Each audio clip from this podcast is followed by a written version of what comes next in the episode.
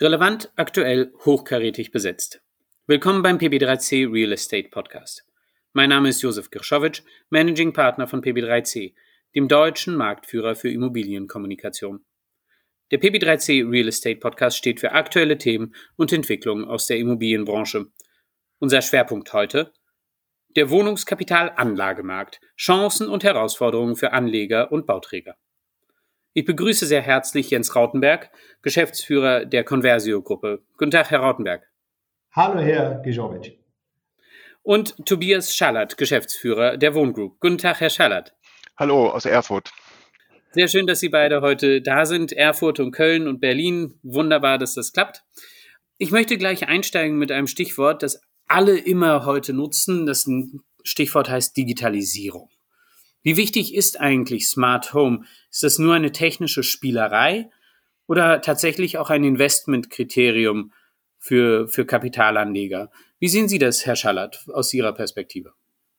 Ich mache immer gerne Autobeispiele.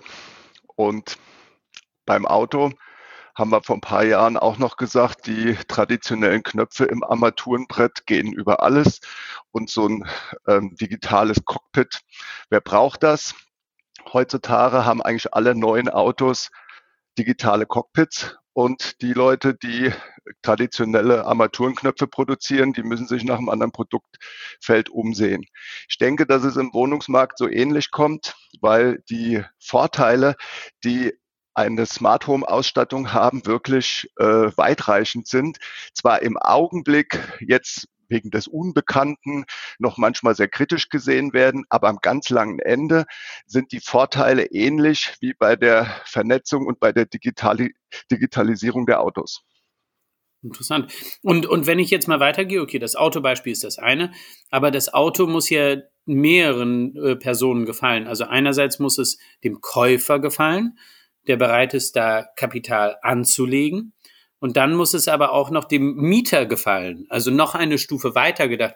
Herr Rautenberg, ähm, wie sehen Sie das? Wie sehen das eigentlich Käufer? Sehen die das als, als gewinnbringenden Faktor oder sehen die das als Investition? Ja, muss sein, aber wird mir am Ende bei der Vermietung nichts bringen. Darauf kommt es nicht an. Ja, ich würde sagen, da sind wir, da sind wir gerade in einem interessanten Wandel, äh, meine Wahrnehmung. Also wir prüfen ja im Jahr etwas über 200 Projekte und ähm, da ist Herr Schallert jetzt mal einer der wenigen, die das Thema Smart Home wirklich mit, mit, mit Herz und Begeisterung auch spielt. Ähm, was will ich damit sagen? Es wurde bisher im Kapitalanlagevertrieb nicht vermisst. Aber jetzt, wo es so langsam, sagen wir mal, präsent wird und sich darüber unterhalten wird und man sich damit beschäftigt, und genau da sind wir jetzt gerade, in der Phase, ähm, dass sich der Vertrieb, die Berater und die Kunden mit dem Thema auseinandersetzen. Jetzt fängt es an, spannend zu werden. Ich habe jetzt eine interessante Bitkom-Umfrage mal gelesen. Da kam heraus, dass 25 ähm, Prozent der Mieter gesagt haben, ich bin bereit, für eine Wohnung mit Smart Home-Ausstattung auch mehr Miete zu bezahlen. So, dann wird es natürlich äh, für die Investoren äh, spannend, wenn sie sowas hören. Und, und genau da sind wir jetzt gerade in, in, in der Stufe, wo natürlich noch ein großer Teil der Anleger nicht wirklich im Thema ist, aber der Anteil derjenigen, die sich da reinarbeiten, der wächst jetzt stetig. Ich kann vielleicht noch ergänzend bemerken, wir wollen das jetzt nicht 100% digital machen. Äh, wir, wir haben im Augenblick eine Lösung, die quasi beides ermöglicht. Die traditionelle Bedienung, Beispiel jetzt Heizung. Man hat in jedem Raum ein Thermostat, wo man ganz traditionell die Heizung regulieren kann. Das geht allerdings per Funk der angenehme Begleiteffekt ist, dass wenn man jetzt eine Woche in Skiurlaub war, äh, dann kann man äh, zehn Stunden bevor man nach Hause kommt, die Heizung wieder hochfahren. Und in der Zeit, wo man in Skiurlaub war, hat man Heizungskosten gespart, weil man das halt auch aus der Ferne übers Handy machen kann. Also das ist vielleicht ein interessanter Punkt, da möchte ich nur eins ergänzen. Wir haben jetzt ja auch die ersten Gehversuche mit Smart Home Ausstattungen im äh, Vertrieb gesehen und es ist äh, gut, dass der Übergang so ein bisschen sachte stattfindet, denn wir haben natürlich ähm, eine, jüngere Generation von Beratern und deren Kunden, die da sehr offen und affin sind. Wir haben allerdings auch die Generation Äh, ich bin jetzt 48 äh, und aufwärts, die da noch skeptisch sind. Da haben wir doch auch viele Skeptisches gehört nach dem Motto, ja, wenn jetzt dieses wunderbare Smart Home digitale Konzept einfach mal ausfällt, komme ich denn überhaupt noch in meine Wohnung rein? Ja, oder kriege ich noch ein Licht angeschaltet? Also da hat man auch eine, eine gewisse Skepsis, die man erstmal ähm, ja auch bearbeiten muss. Deswegen ist so ein, so ein fließender Übergang, ähm, glaube ich, eine ganz gute Sache. Ja, da gibt es auf jede Frage gibt's auch eine Antwort, weil in der traditionellen Wohnung äh, komme ich ja auch nicht mehr in die Wohnung rein, wenn ich meinen Schlüssel verloren habe. Ja, also das passiert in der jetzigen Welt durchaus auch, nur dass in der neuen Welt halt der Transponder oder der digitale Zugang sofort gesperrt werden kann ähm, äh, und der Dieb dann mit dem, äh, mit dem Zugangscode gar nichts mehr machen kann, beziehungsweise dass ich nicht alle Schlösser auswechseln muss, wenn ich eine Schließanlage habe. Also äh, da gibt's Nachteile, da gibt's aber auch weitreichende Vorteile. Wir achten wie gesagt, als Wiederholung drauf, dass es immer auch noch auf dem traditionellen Wege bedienbar sein sollte. Weil es kommen ja auch Gäste in die Wohnung, die jetzt keinen Einführungskurs erhalten haben und die sollten schon an der gewohnten Stelle dann noch einen Lichtschalter finden. Der geht zwar über Funk, aber die finden den an der gewohnten Stelle. Das heißt, die, die, die Schalter sind eigentlich Attrappen und nicht äh, unterputzt dann verbunden mit dem Licht. Das sind Funkschalter, Attrappen nicht, die kann man ja benutzen. Die sind halt nur nicht mehr kabelgebunden. Wenn Sie die dann äh, an einer anderen Stelle haben wollen, weil Sie irgendwie von der Couch aus äh, leichter an den Lichtschalter rankommen wollen, dann können Sie den natürlich auch da an der Couch an die Wand kleben, weil das ist ja dann variabel. Sagen Sie, und letzter Punkt noch dazu zu, zu Smart Home. Ich habe tatsächlich in den vergangenen Wochen und Monaten immer mehr Anbieter gesehen, die digitale Schlüssel anbieten ähm, entweder in so einem Leasing-Modell, ne, wo man dann monatlich äh, eine Pauschale zahlt dafür oder tatsächlich mit einem Chip, ähm, den man digital steuern kann und dann am Schlüsselbund einfach so ein, so ein so wie für Bürozugänge so einen kleinen Chip hat, äh, die kann man an- und ausschalten. Man hat dann mehrere, wenn man Besuch hat, kann man denen was geben, wenn die Kinder oder Schwiegereltern zu Besuch sind, dass man nicht äh, zig Schlüssel raussuchen muss. Das äh, funktioniert inzwischen auch bei Kapitalanlagen und Mieter nehmen das auch an, akzeptieren das auch. Also ich denke ja, wir stellen jetzt zwar erst Ende des Jahres unser erstes Projekt fertig, wo wir das tatsächlich drin haben, so dass wir noch kein, keine Anwenderberichte haben. Aber ähm, wir sind jetzt, äh, also wir haben uns für ein System entschieden, was schon tausendfach eingesetzt ist, was auch von großen Wohnungsbaugesellschaften genutzt wird. Und da gibt es durchweg positive Erfahrungen. Kann ich, kann ich nur teilen. Also das, das war bei uns auch so, dass das erste, was, das haben wir jetzt schon ein paar Mal wirklich auch durch und auch vermietet, erlebt. Das funktioniert. Also immer die bekannten Systeme Kiwi und Co. Tolle Sachen. Ähm, da muss ich sagen, das, das ist eine runde Sache. Das funktioniert. Mhm jetzt sind wir, haben wir sozusagen die digitale Transformation ein bisschen angesprochen. Was mich interessiert jetzt in einem zweiten Schritt ist, welche Auswirkungen hat denn diese Neuerung und auch der Übergang zu neuen Wohnformen auf die Wohnungsgrößen und, und Schnitte? Ähm, es gab ja vor einigen Jahren äh, Optimierungsversuche. Man hat plötzlich vier Zimmer auf 80 Quadratmetern hinbekommen mit äh, eingebauten Schränken etc., weil man die Wohnungsschnitte klüger und angepasster gemacht hat.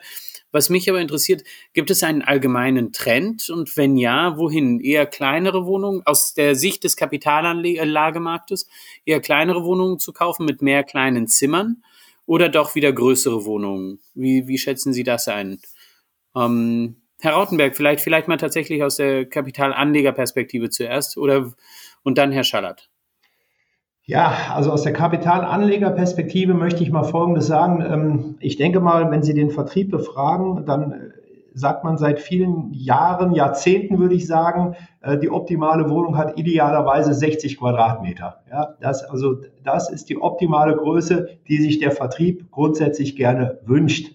Und ähm, das hat natürlich damit was zu tun. Äh, wie viel ist das Käuferklientel bereit für eine Wohnung zu bezahlen als Investment? Und da passen halt Größen 60, 70 Quadratmeter immer perfekt. Und so, das ist tief verankert im Kopf des Vertriebes, so möchte ich sagen. Ob das dann jetzt aber die ideale Wohnungsgröße in der jetzigen Zeit ist, das, äh, das sehe ich eben nicht so. Also ich habe jetzt gerade eine interessante Studie gelesen, die auch quasi unsere Analysen bestätigt, ähm, die das Institut für Wirtschaft mit Deutsche Reihenhaus gemacht hat. Und äh, dabei kam halt heraus, dass der ganz, ganz große Teil der Befragten Wohnflächen zwischen 90 und 120 Quadratmeter sich wünschen. Also da sind wir jetzt weit von 60 bis 70 entfernt. Natürlich spielt da Corona eine Rolle. Ähm, die Erfahrung, die man jetzt in den letzten ähm, vielleicht 18 Monaten gemacht hat, auf, auf kleinem Raum mit zwei, drei, vier Familienmitgliedern, Homeschooling, Homeoffice etc. Also ich, ich denke schon, da ist ein Prozess im Gange. Und äh, 60 bis 70, was eingebrannt ist, ist wahrscheinlich in vielen Objekten nicht mehr ideal. Aber interessant kam auch heraus, dass eben ganz kleine Wohnungen ja durchaus auch kritisch gesehen werden. Also Stichwort Mikroapartments, äh, machen wir jetzt nur noch 20 Quadratmeter Apartments. Ist das jetzt unser Heilmittel? So auch nicht. Also ähm, da wurde gesagt, okay, Wohnungsgrößen um 50 Quadratmeter sind für Singles zum Beispiel noch ganz gut, 60 Quadratmeter, aber 90 bis 120 kriegt mehr Gewicht. Da würde ich sagen, muss auch der Vertrieb ein Stück weit umdenken und sich damit auseinandersetzen. Herr Schallert, das sind ja schon relativ starke Vorgaben und enge, enge Vorgaben, die Ihnen da gemacht werden aus vertrieblicher Sicht. Wie sehen Sie denn die Perspektive? Bauen Sie jetzt größer oder kleiner? Also aus meiner Sicht sollte man sich bemühen, komfortabel zu bauen. Das hängt immer natürlich von der jeweiligen Zimmeranzahl an.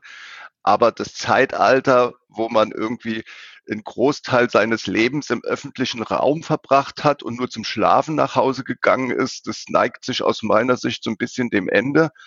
Die, die privaten Räume sollten komfortabler sein das sehen wir auch in anderen Bereichen, die bei den Flugzeugen wird es, denke ich mal, so kommen, dass die Abstände zwischen den Sitzen größer werden, auch wenn die Pandemie besiegt ist, weil wir irgendwie ein anderes Raumgefühl haben. Und insofern werden die Wohnungen, denke ich, irgendwie komfortabler, ein Stück weit größer, auch äh, der Balkon, die Terrasse wird Bedeutung gewinnen, weil ich einfach einen größeren Teil der Zeit im privaten Raum verbringe, sei es jetzt äh, zur Freizeitgestaltung oder zum Arbeiten. Jetzt, Herr Rautenberg, genau dieser Punkt übertragen nochmal auf den Kapitalanleger. Kapitalanleger sagen wahrscheinlich genauso, ja, äh, äh, oder Eigennutzer sagen für sich, ich, ich will eine Wohnung haben mit einer Terrasse, ich verbringe mehr Zeit daheim. Jetzt bin ich Eigennutzer und überlege, eine Kapital, zur Kapitalanlage eine Wohnung zu erwerben. Übertrage ich meine Wünsche und Anforderungen für mich auch auf die Mieter, auf die zukünftigen? Also sage ich als Kapitalanleger, puh, ich brauche jetzt aber auch eine Wohnung mit Balkon für meinen Mieter. Also grundsätzlich tut der private Investor das. Und ähm, das muss man manchmal auch etwas kritisch anmarkern, weil dieses Übertragen, wie wohne ich selber, so kaufe ich dann auch meine Investmentimmobilie ähm, die muss man eben ja manchmal auch kritisch anmarkern, weil ähm, so wie ich selber wohne, wenn ich über den Kauf einer Investmentimmobilie nachdenke, kann ja durchaus anders sein, als 80 Prozent der Mieter wohnen. Und ähm, in der Vergangenheit mussten wir oft die privaten Investoren, was Wohnungsgrößen äh, betrifft, ähm, einbremsen, weil äh, der private Investor grundsätzlich eher an 120 Quadratmeter aufwärts denkt als Investment. Ähm, der Vertrieb eher im Bereich der 60 Quadratmeter Wohnungsgrößen denkt. Und wie wir jetzt ja wissen, ist die Wahrheit irgendwo in der Mitte. Also da, da muss man eben auch mal klug moderieren und äh, einfach diese Themen mal ansprechen. Mhm. Herr, Herr Schallert, bleiben wir noch mal beim Mikrostandort. Ähm, vier Stockwerke, Erdgeschoss, erstes, zweites, drittes OG. Ähm, früher hieß es eigentlich immer, je höher man geht in der Wohnung, desto besser. Ähm, weiter oben gibt es aber nur den Balkon. Unten gibt es die Terrasse, möglicherweise sogar mit dem Ausgang direkt in, in den grünen Innenhof, ja, oder die Gemeinschaftsfläche. Ähm, wandeln Sie sich da auch, also in Ihren Projektentwicklungen, machen Sie da jetzt mehr Außenflächen an den Wohnungen unten, dass man leichter rausgehen kann und nicht nur in den eigenen vier Wänden sitzt? Wir wandeln uns schon, aber ich würde das jetzt nicht nur aufs Erdgeschoss beziehen. Wenn man äh, in letzter Konsequenz was Nachhaltiges, sprich langfristig gut Nutzbares bauen will, sollte man auf Gebäudeabstände, auf Ausblickssituationen achten, äh, dass man jetzt nicht nur sagt, ich habe von oben einen guten Fernblick oder ich habe unten im Erdgeschoss eine Terrasse, sondern dass man sich bemüht, jedes einzelne Geschoss und jede einzelne Wohnung mit möglichst vielen Vorteilen zu versehen. Und dass ich zum Beispiel dann ein Grundstück nicht mehr äh, extrem ausnutze, sondern dass ich halt etwas weniger Dichte da vielleicht reinbringe, um die insgesamt die Lebensverhältnisse für alle oder die Wohnverhältnisse für alle Wohnungen etwas komfortabler zu machen. Das ist natürlich oft schwierig bei den hohen Grundstückspreisen in Deutschland, speziell jetzt in den ganz großen Städten, wo es immer weiter nach oben geht. Das sind natürlich Dinge, die sich äh, gefühlt erstmal äh, gegenseitig ausschließen.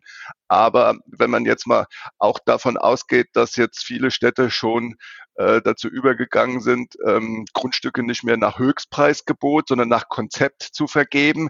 Da sehen wir da so ein bisschen, wo die Reise hingeht aus meiner Sicht.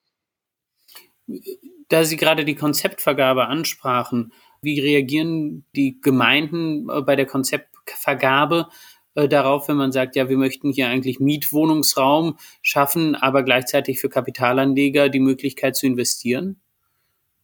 Wie das, das sind ja dann Mietwohnungen das ist ja, ist ja gut, weil der Kapitalanleger will ja vermieten. Also insofern ist ja jetzt der Erwerb durch Kapitalanleger erstmal kein Feindbild, sondern das ist ja eigentlich was Gutes, weil es den Bürgern, den Bewohnern vor Ort Mietwohnraum zur Verfügung stellt.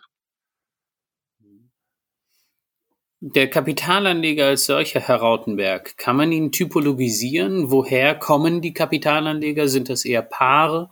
Sind das äh, Menschen aus dem südwestdeutschen Raum oder kam, äh, hat sich da eine auf eine Verschiebung äh, eingesetzt? Sind es sind es ältere, jüngere? Ähm, es wird ja viel geschrieben darüber, dass, dass die Kapitalanlage in einem B ein sicherer Hafen ist. Jetzt gab es gestern, vorgestern äh, wieder Berichterstattung, dass in den deutschen Metropolregionen auch in den kommenden zehn Jahren äh, Wohneigentum äh, um die zehn Prozent wachsen wird an Wert, so die Prognosen, die konservativen Prognosen. Das heißt, es lohnt sich auch für Kapitalanleger. Ähm, wie ist Ihre Erfahrung? Wie ist Ihre Einschätzung? Kann man, kann man den Käufer typologisieren? Wer kauft eine Wohnung zur Kapitalanlage? Tja, also ich würde sagen, mittlerweile ganz viele. Das kann man ja mal ganz nüchtern so feststellen. Also ähm, wir kommen vielleicht aus einer Zeit, da war das Thema äh, Investment in Immobilien, ähm, klassisches Unternehmer, selbstständigen Thema. Ähm, da habe ich auch viele in meinem Umfeld, selbstständige Unternehmer, investieren seit jeher in Immobilien für die Altersvorsorge. Da ist es unspektakulär. Bei Angestellten möchte ich jetzt mal sagen, war es dann vielleicht doch eher seltener vertreten. Dann war es vielleicht die, die Topverdiener, die da investiert haben. Und ähm, über die letzten zehn Jahre kann ich einfach beobachten, wie sich das aufgebohrt hat, wie also das Thema in eine viel breitere Schicht der Bevölkerung ja, ähm, den Weg gefunden hat. Das kann man heute so sagen. Also es sind ja heute nicht nur Unternehmer und Topverdiener, es ist eine breite Schicht von Menschen, die jetzt in die Immobilie investieren. Und ich, ich kann auch beobachten, auch in meinem privaten Umfeld, äh, dass Menschen, die, die eigentlich zehn Jahre zu mir gesagt haben, Immobilieninvestment würde für mich niemals in Frage kommen. Also mich mit Mietern ähm, rumärgern, salopp gesagt, oder äh, alles zu sperrig würde ich nicht machen, gehe ich in andere Anlageklassen. Immobilienhasser habe ich die immer be beschrieben. Ja, die gehen jetzt auch in Immobilien rein und investieren. Und was wir feststellen, und das ist eine Generationssache, wir haben ja eigentlich immer äh, das Thema Immobilie als, ich würde sagen, Buy and Hold gesehen, ja, also langfristig und so weiter.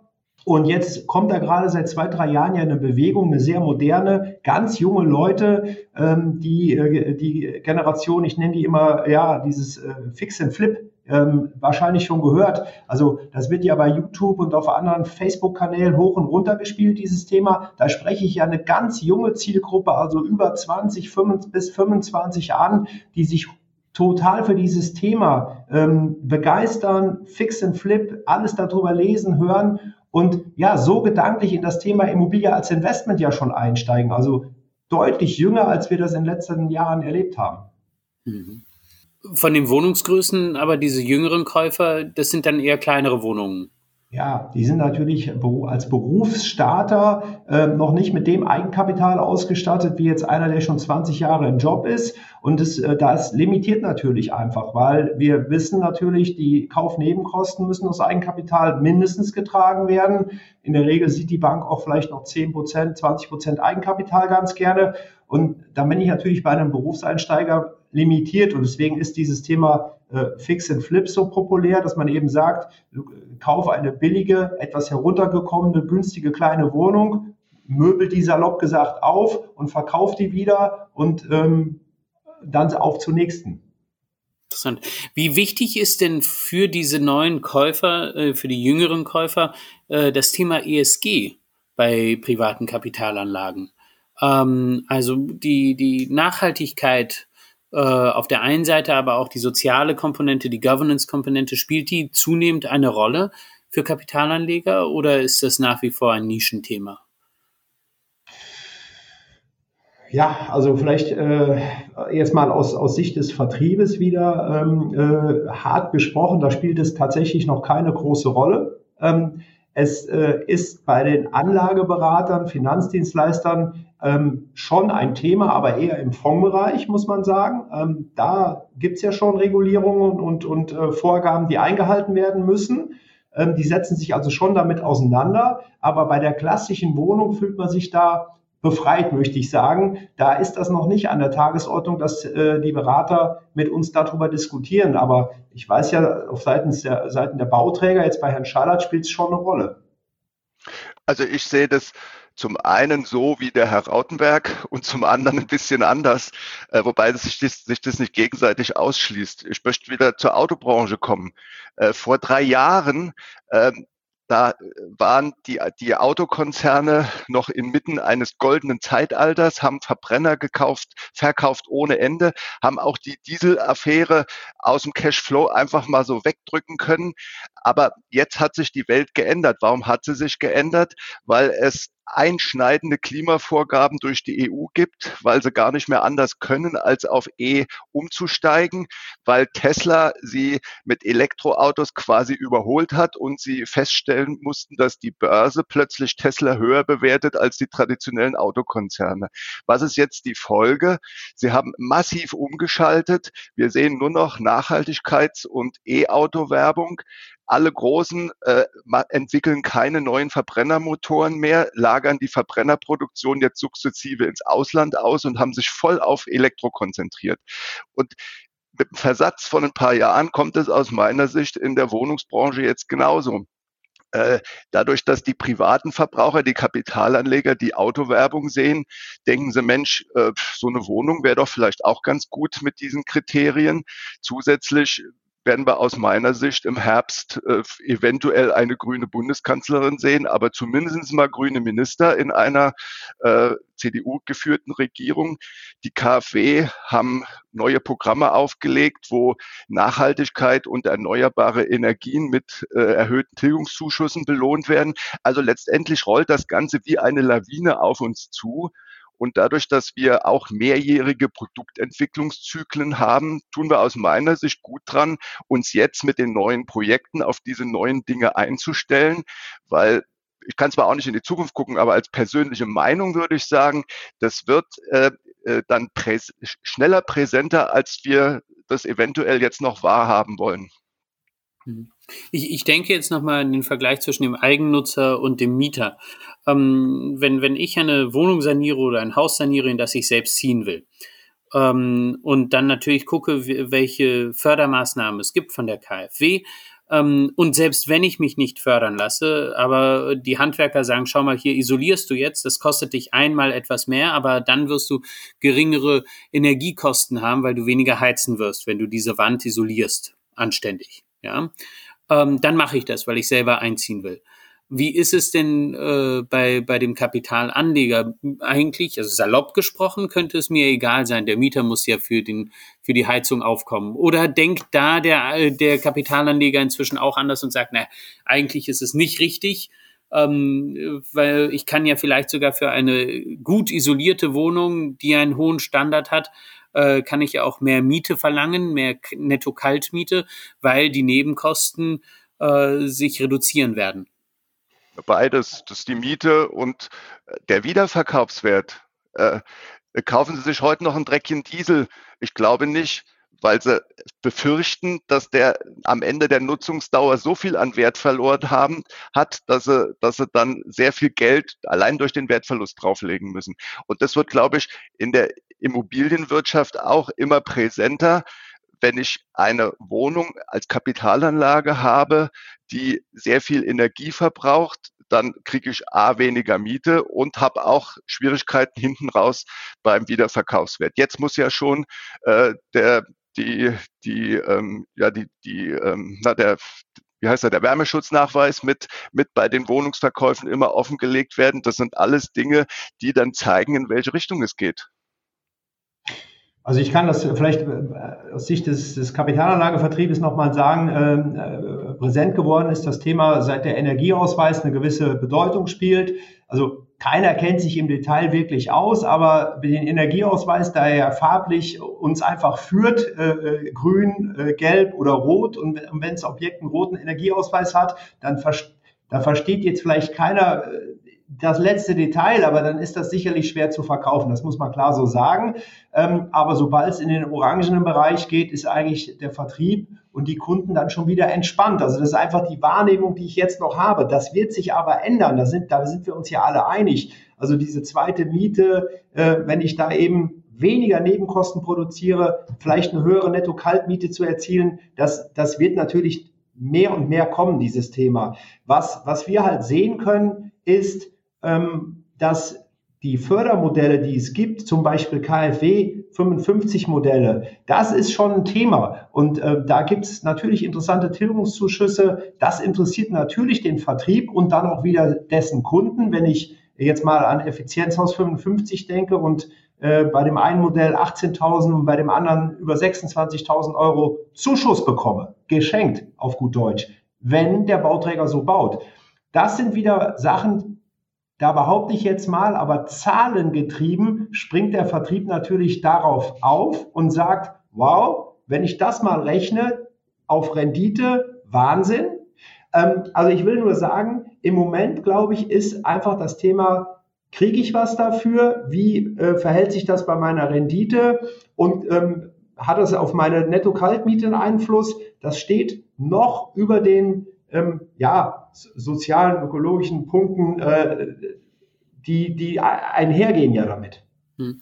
Eine, eine Nachfrage dazu für den Kapitalanleger. Wir sprachen ja vorhin über diese größte Hürde, nämlich das Eigenkapital für Berufseinsteiger, für jüngere Menschen.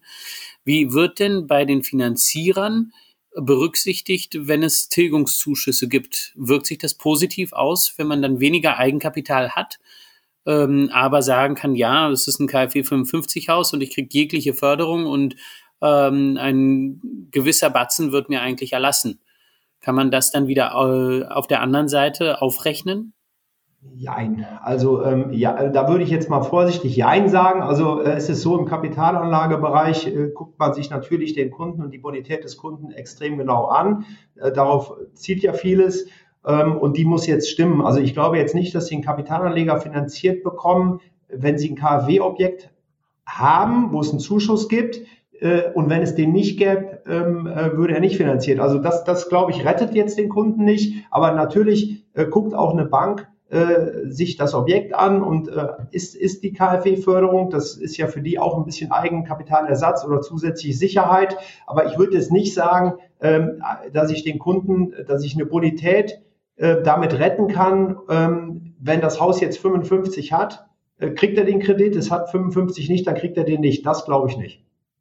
Herr Schallert, wie ist es denn für Sie? Lohnt sich äh, dieser Standard KfW 55 für Sie, weil Sie mehr, weil Sie leichter in den Vertrieb kommen? Oder sagen Sie, ja, das mache ich aus einem Selbstverständnis heraus ähm, und ich gucke gar nicht auf die Vertriebswege? Beides. Wir machen das zum einen aus dem Selbstverständnis heraus, weil wir als Wohngroup irgendwie was ja, so ein bisschen profan gesagt, was möglichst Gutes produzieren wollen. Äh, und zum anderen lohnt sich das natürlich beim Vertrieb, weil das ähnlich ähm, wirkt wie äh, die Denkmalabschreibung. Äh, wenn man halt vom Staat entweder über Steuer oder über Zuschuss was geschenkt bekommt, ist das immer ein attraktives Vertriebsargument. Hm. Beiläufig ist es natürlich dann auch dieser langfristige Aspekt, äh, dass ich weniger Nebenkosten habe, dass die äh, Qualität der Immobilie höher ist, was zwar, da stimme ich Herrn Rautenberg zu, jetzt nicht direkt in die, in die Beleihungsregeln im Augenblick einfließt, aber wenn man es mal in Extremen betrachtet, dann macht halt eine Bank bei einer teilsanierten Wohnung eines Gebäudes, was 50, 60 Jahre alt ist, höhere Abschläge von der Miete als bei einem Neubau, der nach KfW 55 gebaut ist, weil der einfach auch aus Sicht der Bank länger ohne größere Reparaturaufwendung nutzbar ist. Also das heißt, es kann schon Vorteile bringen, dann äh, das alles, äh, also wenn man Hand in Hand geht, alle Aspekte äh, einzubeziehen, der Bauträger, der auf KfW 55 setzt, von vornherein und in Absprache mit dem Vertrieb, weil auch der Endkunde, der Kapitalanleger äh, das besser finanziert bekommt ähm, und dadurch eine höhere Rendite erzielen kann und gleichzeitig eine höhere Miete und gleichzeitig der Mieter auch noch zufrieden ist, weil weniger Reparaturen anfallen. Also Richtig. so ein dom positiver Dominoeffekt. Würde ich so sehen, ja.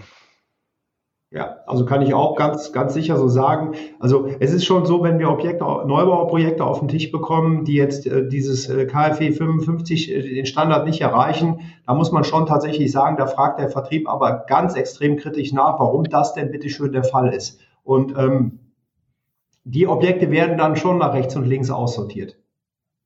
Mhm. Interessant.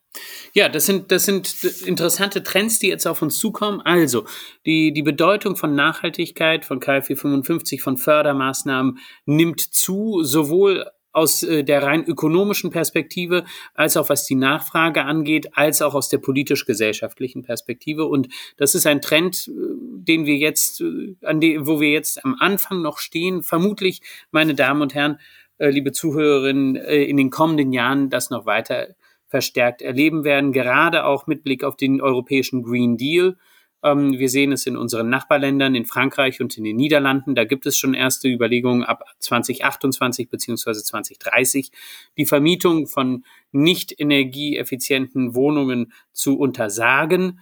Ähm, ob es hier auch zu Vermietungsverboten in Deutschland kommt, sei dahingestellt, aber auf jeden Fall für Kapitalanleger wird das relevanter und es kann möglicherweise auch ein Punkt kommen, wo Finanzierer sagen, ja, super, du hast eine gute Bonität, aber das Objekt, in das du investierst, muss eine gewisse, muss gewisse Nachhaltigkeitskriterien erfüllen. Ja, ähm, sei es KfW 55, sei es bankeninterne äh, Kriterien, da wird es äh, verschiedene Standards geben. Vielen Dank, lieber Herr Rautenberg, lieber Herr Schallert. Vielen Dank für Ihre Zeit und Ihre Impulse. Liebe Zuhörerinnen und Zuhörer, vielen Dank für Ihre Aufmerksamkeit. Empfehlen Sie den PB3C Real Estate Podcast weiter und teilen Sie über die sozialen Netzwerke. Mein Name ist Josef Gershowitsch. Ich freue mich, Sie bald wieder begrüßen zu dürfen.